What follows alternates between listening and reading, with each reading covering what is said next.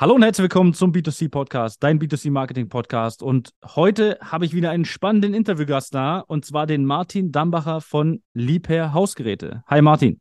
Diese Podcast-Folge wird präsentiert von deutschland-koch.de, der Hobbykoch-Wettbewerb für alle Küchenstudios und Möbelhäuser. Hallo, grüß dich. Hi, also freut mich erstmal, dass wir die Zeit gefunden haben. Hat ja nur doch ein Stückchen länger gedauert. Ja, du hattest zu tun, ich hatte zu tun. Dann mussten wir es kurzfristig noch verschieben, aber es ist wie es ist. Man lebt ja nicht nur für den Podcast, leider. ja, es gibt natürlich noch andere Sachen und der Jahresendspurt, da denke ich mal, ist der Kalender bei jedem ziemlich voll. Aber ich freue mich drauf, mit dir jetzt einfach ein paar Themen anzuschneiden, ein bisschen über Liefer zu schnacken und ja, auch mal hinter die Kulissen zu blicken. Perfekt. Dann bleiben wir doch gleich einfach mal dabei und ich würde sagen, stell dich doch einfach mal kurz vor. Wer bist du? Was machst du? Vor allen Dingen, was machst du bei Liebherr Hausgeräte? Und ja, also eine kurze Vorstellung. Klar, mein Name, wie gesagt, Martin Nambacher. Ich bin jetzt seit 1. Januar ganz neu dabei bei Liebherr Hausgeräte in Deutschland, bei der Liebherr Hausgeräte Vertriebs- und Service GmbH, zuständig für das ja, deutsche Marketing, für die Kommunikation für den deutschen Markt. Darf dort mit meinem Team aus Ulm heraus, äh, wo wir sitzen, eben offline und online äh, die Vertriebskollegen mit kommunikativen Maßnahmen unterstützen. Ja, kurz und knackig, würde ich sagen. Darf, darf man fragen, wo du vorher warst? Ja, also ich bin 41 Jahre alt, verheiratet, habe zwei Kinder, äh, eine Mischung aus Musik und Medienwissenschaft studiert im schönen Paderborn. Und danach hat es mich dann nach München verschlagen, war in der Presseagentur dort, auch schon für Hausgeräte gearbeitet, witzigerweise damals für Bauknecht die Pressearbeit gemacht und auch für BMW, Samsonite, andere Marken gearbeitet, pressetechnisch. Bin dann ja, über Umwege nach Ulm wieder in die Heimat zurückgekommen, dort in der Werbeagentur gelandet, viereinhalb Jahre auch Fokus Küchen- und Möbelhandel äh, Werbung und Marketing gemacht. Unter anderem für Schüller, für Next, für die EMV-Gruppe, für Kontur, Kataloge, Messeauftritte betreut. Also ein buntes Portfolio, aber auch bis hin zu Edeka, Lebensmittel, Optikern und so weiter betreut. Bin dann auf Industrieseite gewechselt, hatte da die Marketingverantwortung bei einem Gartengerätehersteller. Dann war ich bei der Firma Wanzel, die machen Einkaufswagen und äh, Ausstattungen für Lebensmitteleinzelhändler und Flughäfen und andere Geschichten. Und die letzten dreieinhalb, vier Jahre, bevor ich zu Liebherr ging, äh, war ich bei einem kleineren Mittelständler auch für die Marketingkommunikation zuständig. Und dort war der Fokus auf Leitern, Gerüste, Arbeitssicherheitsprodukte. Also du bist schon ein bisschen was rumgekommen, hört man so raus. Ja, so ein bisschen Portfolio habe hab ich im Baukasten, ja. Ja, perfekt. Dann ist eigentlich eine, eine ganz einfache Frage, die wir im Podcast immer stellen. Wie entstand denn eigentlich der Kontakt zwischen uns? Ja, indem du dich bei mir gemeldet hast. und ich glaube, dich hat einfach auch spannend die Frage interessiert, warum gibt es da so einen Kühlgerätehersteller, der auf einmal einen Podcast macht? Und darüber ist, glaube ich, der Kontakt entstanden und natürlich genau. dann auch über die Küchenmeile A30, wo man ja dann auch irgendwo die Kommunikationskanäle bedient. Und ja, so sind wir, glaube ich, zueinander gekommen, wenn ich es richtig weiß. Genau, ich habe das gesehen und dachte mir so, hey, interessant, da muss ich mal anfragen. Und ich würde sagen, wir kommen einfach später mal zu dem Thema, zu dem Podcast auch. Lass uns doch mal so ein Stück weit über die Firma Liebherr, Liebherr Hausgeräte sprechen. Kannst du uns einen kleinen Einblick geben in die Geschichte von Liebherr, Schrägstrich, Liebherr Hausgeräte? Ja, gerne. Also Firma Liebherr an sich oder die Firmengruppe gibt es seit 1949, äh, äh, ist noch gar nicht so lange her. Und da hat der Hans Lieper, der Gründer der Firma, äh, eben ja, das erste Produkt auf den Markt geworfen. Das war ein Turmdrehkran. Hans Lieper ist qualifizierter Baumeister gewesen, Maurermeister, der sich dann irgendwie mal als schwäbischer Tüftler gedacht hat, wie lässt sich das vereinfachen, in die Höhe zu bauen und hatte da eben die Idee, einen Turmdrehkran zu entwickeln. Und das war tatsächlich das erste Produkt und hat dann 1949 eben mit der Firma gestartet, hier im schönen schwäbischen Kirchdorf. Jeder, der auf der A7 mal Richtung Österreich unterwegs ist, fährt da an verschiedenen Lieper-Bauwerken vorbei. Und äh, Kirchdorf ist so zwischen Ulm und Memmingen rechts dran, direkt an der A7. Großes Gebäude mit hm. großem Schriftzug Lieper. Ja, und so hat sich das Ganze entwickelt. Mittlerweile äh, sind es elf Unternehmenssparten. Eine davon eben wir als Hausgeräte. In den über 70 Jahren Firmengeschichte ist es von einem Ein-Mann-Unternehmen zu einem ja, globalen Konzern mit 50.000 Mitarbeiter geworden und äh, über 11 Milliarden Umsatz. Also schon einiges auf die Beine gestellt mittlerweile. Die Frage, äh, die sich jetzt vielleicht aber die meisten stellen, ja, wie kommt man eigentlich von Baumaschinen zu Kühlschränken? Das ist ja irgendwie schon ein sehr großer Spagat. Weil ich sage mal, zwischen einem Turmdrehkran, einem Mobilkran und einem Bagger und vielleicht einem Betonmischer hat man irgendwo immer noch eine Beziehung. Das hat alles mit Bau zu tun, aber ein Kühlschrank was völlig anderes. gibt es eigentlich für mich nur eine Begründung. Irgendjemand Wenn, wollte in seinem Kran oder in seinem Bagger wollte einen Kühlschrank drin haben. Das wäre heute vielleicht die Begründung, aber ich glaube ja, zur damaligen Zeit nicht. noch nicht. Und äh, ja, nee, es war ganz, ganz anders. Und zwar so, dass 1953 wirklich der Bankdirektor von der Hausbank auf den Hans Lieper zukam und gemeint hat, du, da gibt's eine Fabrik, die Kühlschränke gebaut, die ist ein bisschen in wirtschaftliche Schwierigkeiten geraten, musste Insolvenz anmelden. Hättest du da nicht Interesse dran, die Fabrik zu übernehmen? Du als Tüftler und als, äh, ja, wirklich vorausschauender Geist, kannst doch mit Sicherheit da was anfangen und irgendwie das vorantreiben. Hans Lieper hat sich das dann auch angeschaut und hat dann auch wirklich für sich entdeckt, kühlen, gefrieren, spannendes Feld. Vor allem so Anfang der 50er, wo ja dann auch in Deutschland der wirtschaftliche Aufschwung nach dem Krieg kam. Jeder hat irgendwie Hausbau, Garten, äh, alles Mögliche. Sprich, der Bedarf für Kühlgefriergeräte ist mega in Deutschland, hat aber gleichzeitig erkannt, die Fabrik, die ihm da angeboten wurde, ist einfach nie interessant. Und deswegen hat er für sich beschlossen, in Ochsenhausen, wo heute noch die Zentrale unserer Sparte sitzt, auf grüner Wiese einfach eine eigene Fertigung für Kühlschränke zu bauen hat auf grüner Wiese eben dort eine Halle hingestellt, angefangen Kühlschränke zu entwickeln und äh, seit 1955 tatsächlich laufen dort auch die Lipa Kühl- und Gefriergeräte vom Band. Das ist so in, in aller Kürze die Geschichte, wie äh, Lipa zu den Kühlschränken kam. Und äh, das machen wir jetzt tatsächlich schon seit fast 70 Jahren. Und das Besondere im Vergleich vielleicht zu anderen Hausgeräteherstellern ist, dass wir wirklich nur Kühl- und Gefriergeräte machen, nichts anderes. Ja, das ist quasi dann die klare Positionierung, klare äh, Spezialisierung auch. Dann dementsprechend, ihr steht ja im Prinzip für Kühlen und Gefrieren. Das ist ja im Prinzip, steht es ja quasi, geht, geht es ja miteinander her. Kannst du uns vielleicht sagen, weil ich sage mal, Kühlen und Gefrieren ist ja was, das machen andere Hersteller ja auch. Was ist der grobe Unterschied oder der große Unterschied zwischen einem Liebherr-Gerät und einem, ich sag mal, herkömmlichen Kühlgerät? Das ist eine gute, entspannende Frage. Ähm, also ich würde das vielleicht trennen. Heutzutage ist es ja schwieriger, das Einkaufserlebnis äh, ja zu beschreiben. Also einmal, zum einen gibt es natürlich den klassischen stationären Handel, den stationären Verkauf, wo ich wirklich vor einem Gerät stehe oder vor Geräten besser gesagt, wo ich die Dinge anfassen kann, wo ich sie erleben kann. Da erklärt sich der Vorteil und der Unterschied von einem Liebhaber zu anderen Geräten relativ schnell in der Qualität, in der Verarbeitung, in der Haptik, in der Optik. Da kann ich das alles erleben. Ja? Viele Dinge, ja. Technologie, komme ich gleich nachher noch dazu, sieht man natürlich nicht. Da sind wir dann aber auch wieder, dadurch, dass wir einen selektiven Vertrieb in Deutschland haben und äh, nur über den Fachhandel verkaufen und vertreiben, sind wir natürlich auch gesegnet, dass wir dort Fachberater haben, die wirklich den Kunden auch noch die Unterschiede erklären können. Und so der Kunde dann letztlich schon merkt, ah, okay, da steckt viel Know-how, viel Technik dahinter und das macht auch den Preisunterschied aus, dann entscheide ich mich bewusst für einen Lieber. Online ist es natürlich für uns viel schwieriger, weil ja, das sehen erstmal auf dem Bild alle hübsch aus. Kann es nicht anfassen, dann bestelle ich vielleicht hoffentlich einen Liebhaber, dann bin ich glücklich, wenn er zu Hause ankommt. Wenn ich vielleicht kein Liebhaber bestelle und das Gerät kommt zu Hause an, dann denke ich mir, ja, hm, oh, ist vielleicht jetzt nicht so, wie ich es mir vorgestellt habe. Ich habe aber ja keinen Vergleich, weil ich habe ja nur den einen bestellt und zu Hause. Und dann ist es natürlich jetzt nicht so wie bei einem Paar Turnschuhe, das ich online bestelle, packe ich mal wieder schnell in eine Schachtel und bring's äh, zur Post zum Zurückschicken. Da ist bei einem Kühlschrank oder bei einem großen Hausgerät natürlich schon eine andere Hürde, das auch wieder zurückzuschicken.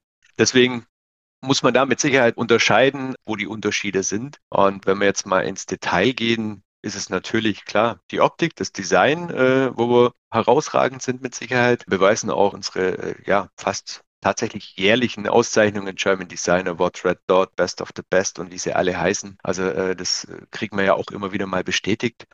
Aber auch technologisch sind wir da seit, seit vielen, vielen Jahren ganz vorne mit dran, was der Unterschied ist.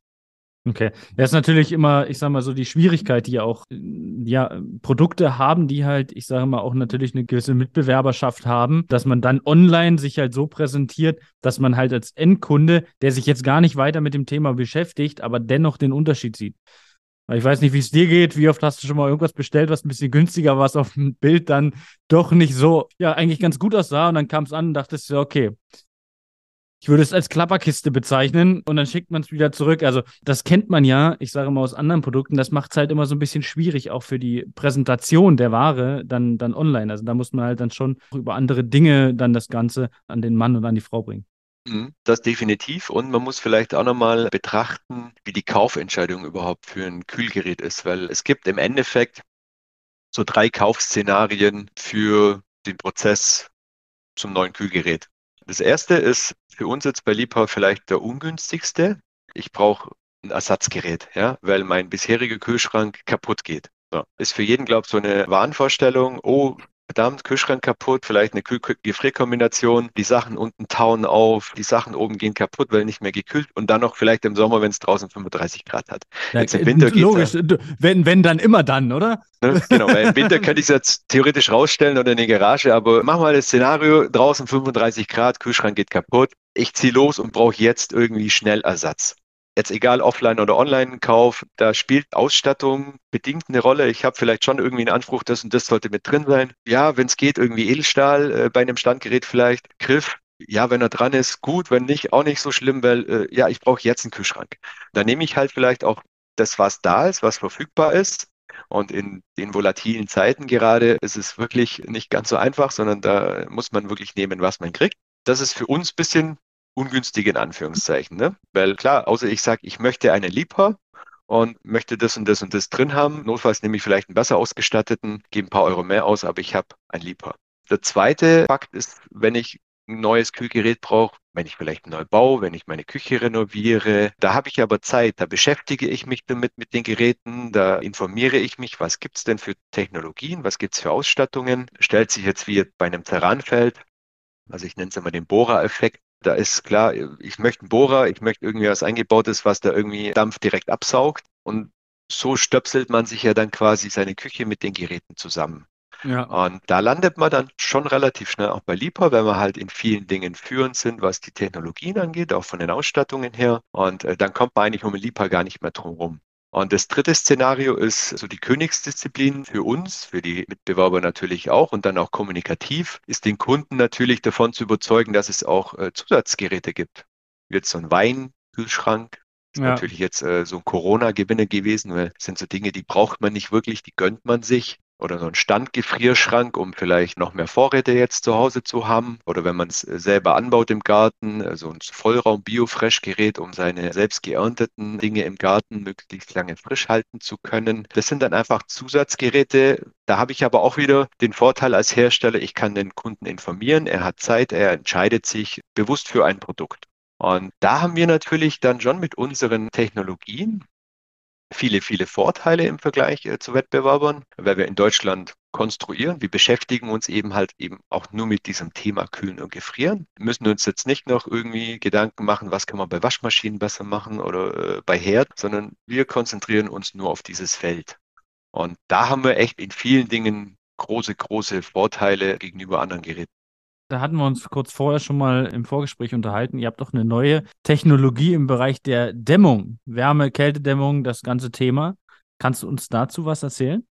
Ja, das sind die neuen Geräte. Wir äh, Lauf oder das läuft unter dem Mantel Blue Rocks, äh, ist die neue Dämmtechnologie, die wir auf der IFA und auf der A30 vorgestellt haben. Man muss sich im Prinzip vorstellen, die ganz einfachen Geräte sind einfach mit PU-Schaum gedämmt, ja. Das heißt, die Außenwände und die Türe und so weiter ist mit klassisch Bauschaum, wie man es äh, sagt, ne? diesem gelben Schaum, der dann ja. irgendwie aufgeht, gedämmt. Das heißt, das ist die Isolationsschicht zwischen dem kühlen innen drin und dem warmen Zimmer letztlich. Das ist einfach die äh, Brücke dazwischen, dass innen auch kalt bleibt. Und ist von der Effizienz her natürlich nicht ganz so prickelnd. Deswegen hat man sich irgendwann mal gedacht, ja, das muss man optimieren und hat angefangen, dort Vakuumpaneele mit einzubauen in die äh, Wände und in die Türen. Und da gibt es äh, zwei verschiedene Stoffe, die man da einsetzt. Viele setzen Glasfaser ein, das heißt, sie nehmen Glasfaser und setzen das als Isolationspanel, als Vakuumpanel eingeschäumt in die Wände und Türen ein. Glasfaser hat den Vorteil, ist relativ effizient am Anfang, schwierig in der Entsorgung, das heißt später in einem Recyclingkreislauf ein bisschen kritisch zu betrachten. Und Glasfaser verliert relativ schnell an der Effizienz, das heißt, wenn ich jetzt heute ein Gerät kaufe mit Energieeffizienzklasse A zum Beispiel, was ja top, top ist, ähm, hat es in zwei Jahren verliert es schon eine Energieeffizienzklasse und in zehn Jahren verlieren die bis zu drei Energieeffizienzklassen. Einfach die Glasfaser an der Wirkung nachlässt von der Isolation. Mhm. Wir setzen deswegen schon immer auf Paneele mit Kieselsäure. Ist deutlich effizienter, weil einfach der Verlust der Isolationswirkung viel geringer ist, vor allem äh, über einen langen Zeitraum hinweg. Das heißt, wenn wir sagen, das ist ein äh, Gerät mit Energieeffizienzklasse A, verlieren wir auf zehn Jahre vielleicht eine Energieeffizienzklasse und nicht wie andere eben drei. Der Kunde kann sich deswegen darauf verlassen, dass er auch in zehn Jahren noch relativ wenig Strom verbraucht mit dem Gerät. Und unsere Ingenieure haben jetzt seit zehn Jahren sich Gedanken gemacht, da muss es doch vielleicht noch was anderes geben, was Besseres. Wie können wir das noch optimieren? Und sind dann äh, auf Perlit gestoßen. Ja.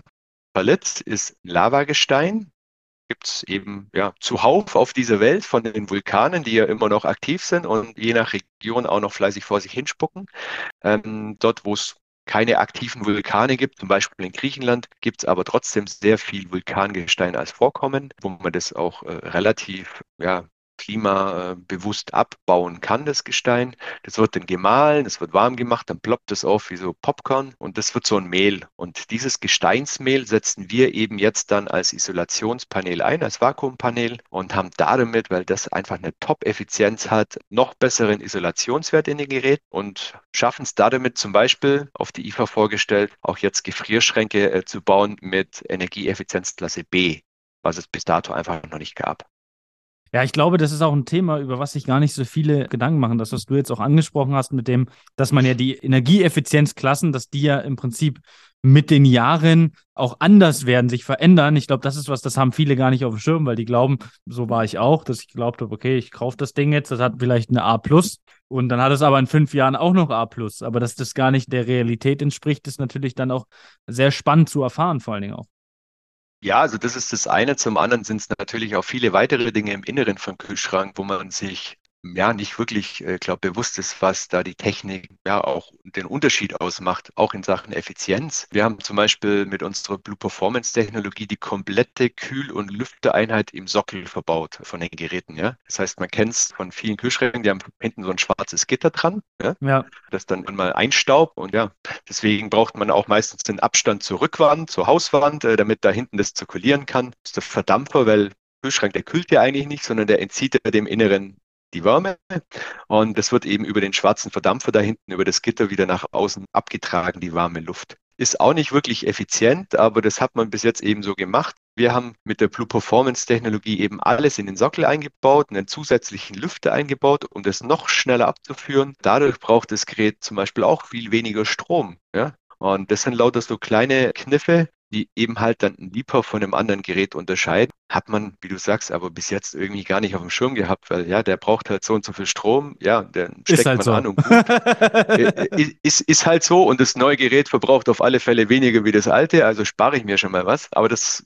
war natürlich noch so zu Zeiten, wo einfach der Strompreis halt ja, auch keine Rolle gespielt hat mittlerweile, wenn man mal guckt, was äh, so das Kilowatt Strom kostet und vielleicht in fünf Jahren kostet, dann spielt genau das eine große Rolle. Ja. Ja, auf jeden Fall. Also da werden wir wahrscheinlich in den nächsten Jahren auf jeden Fall nicht dran vorbeikommen, dass da immer mehr drauf geguckt wird. Und dann ist es ja am Ende auch so, wenn es die Möglichkeit gibt, man kennt es ja aus seinem eigenen Kaufverhalten, dann schaut man schon. Also ich kann mich erinnern, ich habe beispielsweise letztens eine Tiefkühltruhe für mich bestellt.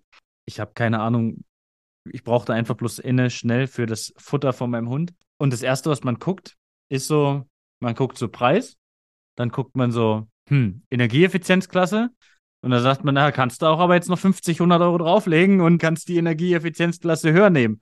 Theoretisch würde sich ja lohnen. Ja, also von daher, das ist schon sehr spannend, wenn man da auch mal beobachtet, wie man selbst als Kunde halt dann dementsprechend auch tickt bei solchen Dingen.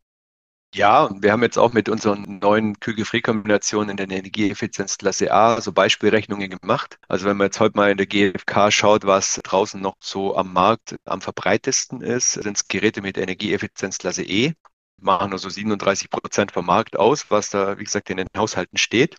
Und wenn ich das als Vergleichswert hernehme und jetzt mit einer neuen Kühlgefrierkombination mit A vergleiche, habe ich da so ein Ersparnispotenzial von roundabout 2000 Kilowattstunden in 15 Jahren.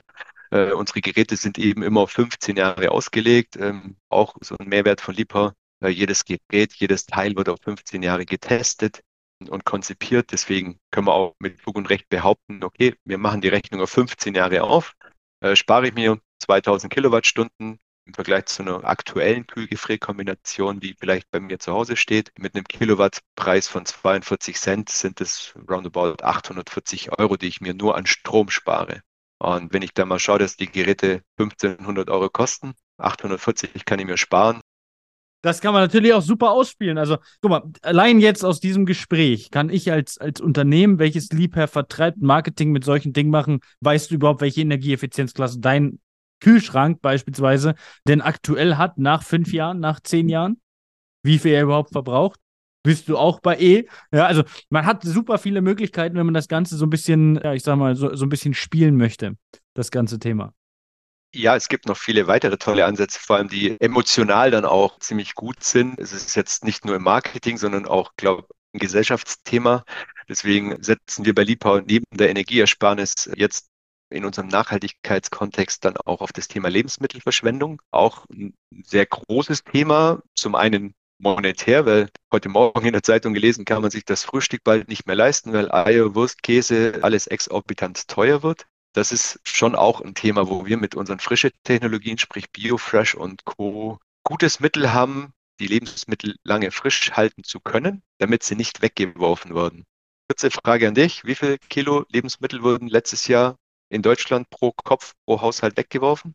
Also wenn ich überlege, was wahrscheinlich ich alleine wegschmeiße, weil bin allein mit meinem Hund in der meisten Zeit. Also da sind, da macht es ja manchmal gar keinen Sinn, auch alleine überhaupt das einzukaufen, weil ich weiß, dass ich schmeiße die Hälfte dabei weg. Das heißt, bei manchen ja. Dingen weiß ich von vornherein, wenn ich darauf Lust habe, gehe ich es irgendwo essen. Das macht für mich mehr Sinn. Ja, also hast du eine Zahl, eine konkrete wahrscheinlich? Ja. Also die, die Welthungerhilfe hat äh, die Zahlen für 2021 eben erst kommuniziert und es waren tatsächlich 75 Kilogramm äh, Lebensmittel pro Haushalt. Das heißt, wenn ich jetzt eine vierköpfige Familie hernehme, sind es mal 300 Kilo Lebensmittel, die in die Tonne wandern. Das sind so äh, ja von jedem ungefähr 200 Gramm, die täglich in den Müll wandern. Das ist zum einen natürlich monetär viel Geld.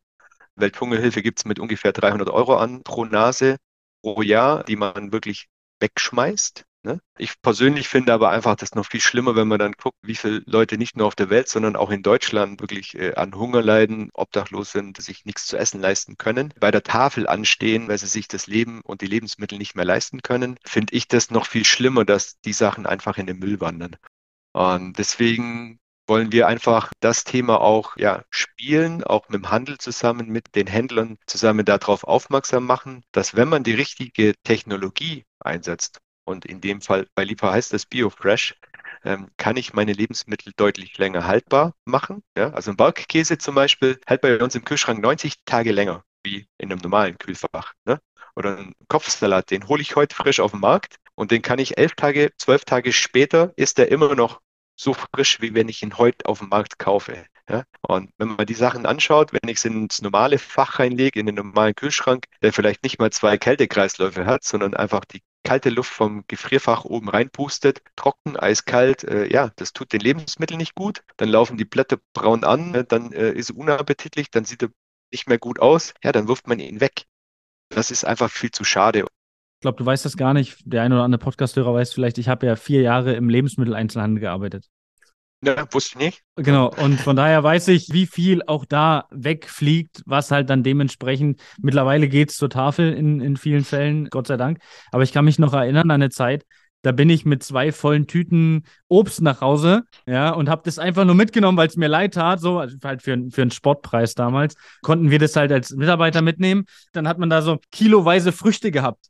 Und ich bin manchmal so zu Kumpels gefahren und habe das einfach zu denen gegeben, habe gesagt, hier, nimm das bitte. So, nimm, nimm so zwei Kilo Erdbeeren und nimm noch Heidelbeeren und was, weil es mir einfach, weil es für mich persönlich einfach, ja, krass war, dass das halt weggeschmissen wäre. Also hätte ich es nicht mitgenommen, wäre es in die Tonne gewandert.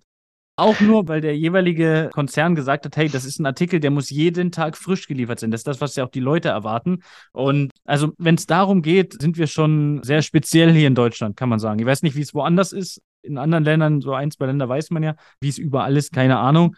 Aber wie du schon sagst, abgesehen davon, was die, die Händler wegschmeißen, was eine Riesenmenge ist, weil es abläuft, weil es nicht gekauft wird, ist es ja auch eine Riesenmenge, die man selbst wegschmeißt.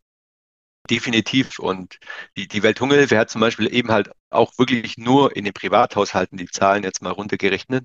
Und äh, von den 75 Kilo ist, sind so, glaube ich, 37 Prozent frisches Obst und Gemüse. 9% ja. Milchprodukte, 4% Fleisch, äh, Fisch, also relativ geringer Anteil sogar Fleisch, Fisch, äh, Wurst. Weil man es einfrieren kann. Sind wir wieder bei dem Thema. Genau, ja? aber äh, trotzdem, wenn ich jetzt mal die drei Sachen zusammenzähle, bin ich schon bei fast 50 Prozent. Das heißt, das sind ja ungefähr über den Daumen jetzt mal 35 äh, Kilo die ja. Obst, Gemüse, Käse, Milchprodukte, Fleisch, Wurst pro Nase in die Tonne wandern. Und ja. da können wir zumindest vielleicht die Hälfte davon, sage ich mal, mit dem BioFresh Sachen retten. Wahrscheinlich auch nicht alles, klar, weil das eine oder andere wird trotzdem irgendwie weggeworfen werden. Das heißt aber trotzdem, man kann schon so auch da wieder, wenn man es jetzt rein hart marketingtechnisch ausschlachten will, mit Sicherheit pro Kopf pro Jahr 100 Euro an Lebensmittel sparen. Ja, jetzt bei einer vierköpfigen Familie haben wir dann schon wieder 400 Euro plus die 840 klar, Euro Strom. Klar. Ja, dann.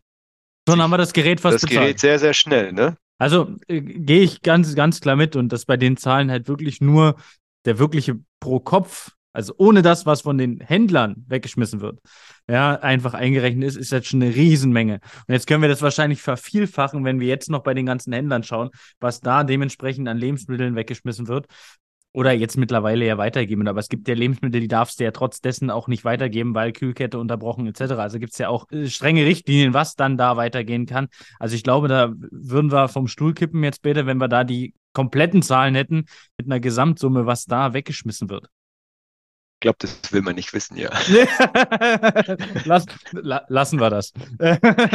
Aber schön, da haben wir über das Thema Nachhaltigkeit gesprochen. Das war eine weitere Folge des B2C Marketing Podcasts mit Chris Thieme. Wenn du weitere Fragen zu den Themen Marketing oder Recruiting hast, kannst du jederzeit dein kostenloses Infogespräch auf www.timeconsulting.de buchen. Alle Links zu unseren Social-Media-Kanälen sowie zu unserer Website findest du natürlich auch in den Show Notes. Wir freuen uns, wenn du auch beim nächsten Mal wieder einschaltest und wenn du uns, wenn dir der Podcast gefallen hat, eine Bewertung dalässt. Bis zum nächsten Mal.